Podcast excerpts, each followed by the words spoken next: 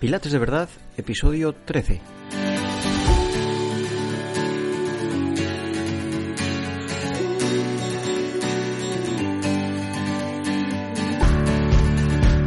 Hola a todos, soy Tino García de pilatesdeverdad.es y en este podcast hablaremos de pilates suelo, pilates máquinas, cursos, convenciones, ideas de negocio y en definitiva de cómo llevar tu pilates a lo más alto.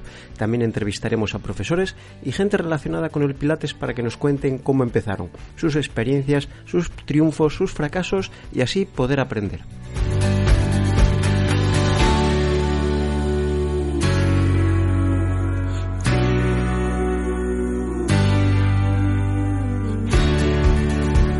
Hoy episodio 13 dedicado a todos los profesores de Pilates que han puesto un estudio con un socio y en pocos años, pongamos por ejemplo dos, se separan. Una vez hablando con un vendedor de máquinas de Pilates de una marca conocida me dijo, cuando alguien llama a la fábrica y quiere hacer un pedido de máquinas porque va a abrir un estudio de Pilates con un socio, nos frotamos las manos y hacemos incluso un descuento extra porque sabemos que más o menos dos años volvemos a vender las mismas máquinas porque se separan fijo que alguien que nos oye ha vivido esta experiencia. Que no es buena ni mala, simplemente es parte necesaria en tu camino. Y seguro que ha sido una gran experiencia. A lo mejor algún día alguien nos quiere contar en un episodio esta experiencia, pues será bienvenido. Bueno, pues lo dicho, dedicado a todos los que habéis estado en esta situación. Y antes de empezar con la respiración natural, ya tenéis en mi web, tinogarciapilates.com, para los interesados las fechas de mis cursos de formación de Pilates, formación presencial para este año, o mejor dicho, para este curso. Y en noviembre comenzamos con el curso de formación de Pilates suelo. Y hoy vamos a hablar de la respiración natural dentro de una clase de Pilates y qué nos puede aportar. Te recuerdo esta frase de Pilates. Incluso si no puedes seguir las instrucciones, comienza a aprender a respirar correctamente. Repito, incluso si no puedes seguir las instrucciones, comienza a aprender a respirar correctamente. Y entonces surge una pregunta. ¿Es necesario para los alumnos y para nosotros hacer ejercicios solo de respiración para entender y comprender la mecánica de la respiración aparte de los ejercicios, del método, dentro de una clase de pilates? Yo te digo, claro que sí. Perdonar que sea una persona tan pesada, tan pesada con la respiración y pilates. Mi pilates no es nada del otro mundo, no es nada milagroso. Lo milagroso de mi pilates es muy sencillo, es que nosotros, yo y mi equipo, como profesores de pilates somos muy buenos y muy plastas, muy pesados con los principios. Sobre todo con el principio de la respiración. Estamos en otoño, que comenzó aquí en España el 21 de septiembre, en otoño la energía se calma, la naturaleza se para, termina un ciclo. Mira los árboles cómo desprenden hojas. Eliminan lo que ya no necesitan. Pero tenemos un problema. Si intentas en otoño subir la energía, por ejemplo, estresándote, te pones enfermo. Y como por lo general vivimos fuera del ritmo natural, por lo menos aquí en España en otoño empezamos a programar los cursos, los colegios, en el trabajo, planificamos el año, o el curso mejor dicho, nos ponemos muchos objetivos cuando la naturaleza nos indica lo contrario. Es época de descansar el otoño, de recoger la cosecha o recoger los frutos del curso pasado. El pulmón entonces está débil, las defensas están débiles. Los alumnos cogen con facilidad al menor cambio de temperatura un resfriado. Es una época para fortalecer los pulmones en pilates si viviéramos acorde con la naturaleza o el ritmo que nos marca, sería una buena época para vacaciones, para bajar el ritmo y recoger los frutos, como dije antes, del curso pasado. Como envidio a los jubilados, pueden coger vacaciones en septiembre, la naturaleza es perfecta para descansar. ¿Para qué te digo esto? Para que observes tu clase de pilates. En el otoño debe ser más tranquila, más profunda, para compensar este exceso que tenemos en la vida de hoy en día no eches más leña al fuego. Igual que en la primavera hacemos un pilates más dinámico, la energía está a tope, se va acercando el verano, hay más luz, los alumnos llevan todo el curso desde el otoño y el invierno haciendo clases con regularidad. Cuando un alumno empieza en primavera, eh, yo le digo siempre que no se preocupe, que intente seguir el ritmo. Ya vendrá el otoño y empezará a comprender y ver un pilates que se acerca más a lo básico. El otoño es ideal para que comience un alumno desde cero y para que los alumnos más veteranos vuelvan a ver lo básico y mejorarlo desde la experiencia del curso anterior. Siempre hay que volver a lo básico. Incluso tú como profesor siempre tienes que volver a lo básico. Un consejo mío. no dejes de enseñar a alumnos desde cero. No pienses que hay que estar con alumnos siempre avanzados. Siempre cualquier profesor tiene que tener y empezar otra vez con alumnos desde cero. No pierdas esta costumbre. Si vuelves a lo elemental, por ejemplo, en primavera o en verano, pues como digo yo, lagarto, lagarto, malo, tus alumnos no van a estar interesados, porque hay otro tipo de energía. Están interesados en volver a lo básico y a lo elemental en otoño. Tus alumnos de forma natural tendrán el interés de ver otra vez en profundidad lo básico. Vuelva a las respiraciones básicas y repásalas de nuevo a los que ya las sepan. Y enséñalas desde cero a los que empiezan. Recuérdalo, soy muy pesado con los alumnos más avanzados y siempre les vuelvo a afianzar sus cimientos para que tengan una base sólida y no se caiga su edificio. Y a los nuevos, pues como Karate Kid, dar cera, limpiar cera, dar cera, limpiar cera y luego pues ya harás el salto de la grulla. Somos seres que nos influye el entorno en el que vivimos, nos influye el clima y también nos genera una actitud. Los cinco principios de Pilates tienen un ciclo de construcción un principio va alimentando a otro. Échale un vistazo al episodio 5 de los principios de Pilates. Hablamos un poco de ello. La respiración es el primer elemento. De la respiración sale el centro. Y así sucesivamente. De la respiración y el centro nace el control. Y del control sale la precisión. Y de la precisión sale, pues el quinto elemento, la fluidez, que ayuda a dar equilibrio a todos los demás principios. Este ciclo se alimenta y se equilibra de dos maneras, fíjate. Una, como dijimos antes, un principio alimenta al siguiente. Y otra, desde la fluidez, que es el último principio, este principio que cierra este círculo, pues que es un principio que equilibra a todos los demás. Todos estos principios son un equilibrio que hace muy difícil que te lesiones y que se desperdicie energía.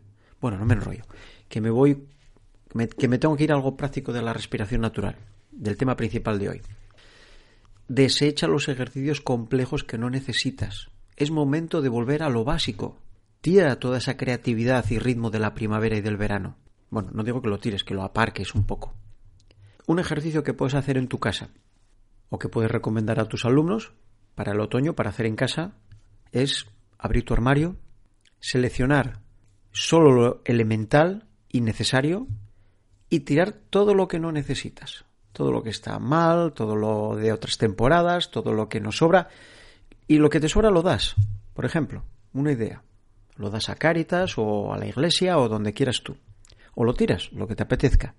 Pero quita lo que no necesitas, quédate con lo básico, un armario básico bien ordenado con lo necesario, y verás cómo mejora tu respiración. Te vas a sentir libre. ¿A dónde voy a parar? Esto mismo lo tienes que hacer con tu clase de pilates. Empieza a quitar todo lo que no necesitas para volver a lo básico. Al final no hay nada más efectivo que lo básico. ¿Por qué usamos en todo esto la respiración natural? Pues porque nos ayuda a comprender la mecánica de la respiración. ¿A dónde voy a parar? Pues que aparte de enseñar el gesto respiratorio de los ejercicios de Pilates, debemos dedicar algo de tiempo a la respiración natural. Una de las definiciones más simples y prácticas que he encontrado provienen del reconocido psiquiatra Alexander Lowen. La respiración natural, es decir, la forma en que respira un niño o un animal, incluye todo el cuerpo. Esto no significa que todas las partes del cuerpo estén involucradas activamente, sino que cada una está afectada en mayor o menor grado por las ondas respiratorias que recorren el cuerpo, cuando inhalamos o exhalamos. A mí esta definición me gusta. Ya sé, los alumnos vienen a hacer pilates, pero puedes dedicarle 10 minutos de tu clase a explorar y aprender la respiración en sí misma, sin ejercicios, solo respiración abdominal, solo respiración torácica, clavicular, respiración completa, etc. Y luego ya harás pilates dentro de la clase con el tiempo que te queda. Por ejemplo, imagínate de una hora, pues lo que haces en una hora de pilates lo puedes hacer en 50 minutos. 50 minutos de pilates, 10 minutos de aprender a comprender la mecánica de la respiración. Aparte de que un alumno venga a Pilates, en este mundo tan frenético las personas no se conceden tiempo para respirar con naturalidad. Dáselo tú. Simplemente que aprendan a respirar. Haz este simple ejercicio. Quédate como estás. Observa tu respiración, no la modifiques. ¿A qué velocidad respiras? ¿Es profunda o superficial? ¿Respiras de forma regular o irregular? ¿Tus respiraciones son cortas o largas? ¿En qué parte del cuerpo notas más la respiración? Ya lo ves, basta con prestar atención en tu respiración para que nuestra respiración mejore. Sí, solo con prestar atención mejora. Como digo siempre, conciencia, conciencia y conciencia. Y cuidado también con la respiración en los ejercicios de Pilates. Es tu obligación que el alumno no pierda la conciencia. Cada ejercicio tiene su velocidad al respirar. Algunos ejercicios tienen una respiración más profunda, como la elevación de pelvis. Otros ejercicios tienen una respiración más superficial, como el balanceo de una pierna. Otros ejercicios permiten una respiración más torácica y lateral, como la sirena. Otros más posterior, como el soporte frontal. En definitiva, Pilates nos enseña a respirar de todas las maneras. ¿Quién sabe respirar? Pues el que sabe respirar de todas las maneras. El error es pensar que siempre hay que respirar de una manera. Lo siento, esto viene de un profesor poco formado. No puedes tener una respiración para todo. A veces les recuerdo a mis alumnos si se han parado a ver lo valiosa que es cada inhalación. Párate un poco a valorar tu respiración quince mil veces al día y no somos conscientes a veces ni de una sola vez. Recuerda la última vez que te atragantaste y te faltaba el aire. Para hablar, para lo que estoy haciendo ahora mismo con, eh, con vosotros, para hablar, para pedir para decir palabras necesitas respirar. Intenta decir algo sin estar echando el aire. No saldrá ningún sonido. Respirar es un don. Recuérdalo a tus alumnos. Una respiración eficaz, que es uno de nuestros objetivos, haciendo pilates, es inseparable de una buena postura, o mejor dicho, de una utilización correcta del cuerpo. Por eso en pilates estamos siempre corrigiendo la postura del alumno. Si no estamos bien colocados, el principal músculo para respirar el diafragma está comprometido Podemos llevar años o décadas respirando así y no nos damos cuenta. No te das cuenta a lo mejor ni haciendo pilates. No te das cuenta ni practicando un deporte. Incluso lo habitual es coger malos hábitos ya en el pupitre en edad escolar. Yo como deportista que fui de competición, cuando descubrí el pilates aprendí a relajar la tensión muscular innecesaria, sobre todo del diafragma, y posteriormente del suelo pélvico, y cambió mis ideas sobre la respiración. He visto y sigo viendo deportistas con demasiada tensión en el diafragma y demasiada tensión en el suelo pélvico. El pilates debe ser el camino para devolver este equilibrio. A muchos deportistas de élite, sobre todo alumnos de atletismo, que tienen que correr muchas horas o muchos kilómetros al día. Muchas veces con estos alumnos termino invertido en los correctores de columna o en el arc barrel para respirar de forma natural y obligar al suelo pélvico a relajarse profundamente, porque voluntariamente ellos no lo pueden hacer, demasiada tensión en el suelo pélvico.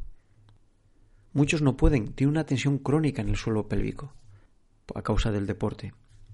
Los invierto en el barril de pilates y esto les permite relajar inconscientemente el suelo pélvico. Siempre lo hago después de las clases. Esto en los deportistas de élite, pero en la gente normal, en nuestros alumnos, pues, y también, pues nuestros alumnos hacen deporte y trabajan, son de élite también. Si hay demasiadas tensiones musculares, el cuerpo convertirá una acción sencilla, como la de respirar, en algo muy trabajoso.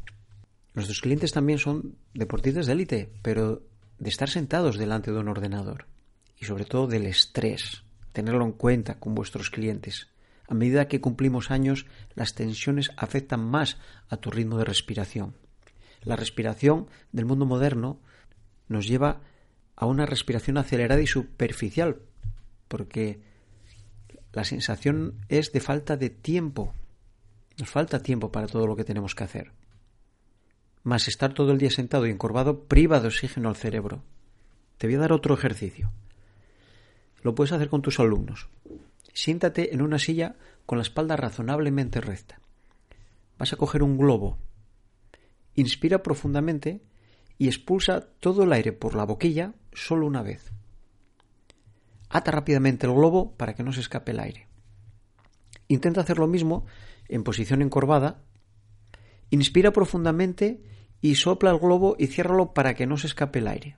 Cuando compares los globos comprobarás que el segundo el que hinchaste en posición encorvada, es mucho más pequeño, pero mucho, que el primer globo. Una clara indicación de que la postura afecta a tu forma de respirar. Puedes hacer el mismo ejercicio sentándote en una silla de asiento duro, por ejemplo un taburete, y a continuación en un mullido sofá. Va a pasarte lo mismo. ¿Qué pasa cuando un alumno lo tenemos el domingo, su día de descanso, sentado, tumbado en el sofá, viendo Netflix, todas las series de la televisión? El lunes viene hecho polvo a clase. Se lo tienes que explicar. Estar todo el día en el sofá afecta a tu forma de respirar. Nunca me cansaré, nunca de decirlo. Si no se aprende a respirar, no se aprende nada. Te repito, si no se aprende a respirar, no se aprende nada. Y menos en pilates. El mayor peligro que tiene para mí una mala respiración en pilates es que pueda provocar demasiada tensión en el vientre también.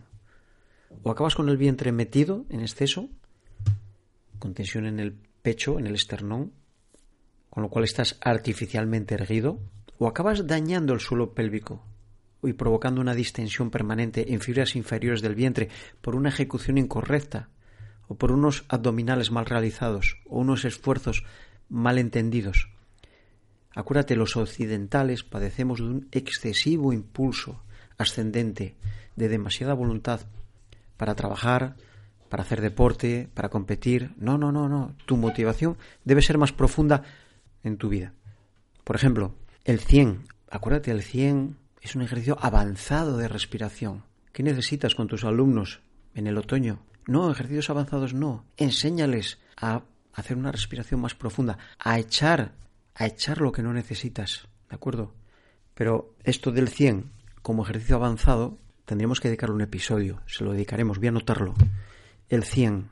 Un día dedicaremos un episodio al 100 y todo lo que conlleva este ejercicio para entenderlo correctamente y saber aplicarlo en tus clases. Todos los profesores nos esforzamos por enseñar a respirar a nuestros alumnos.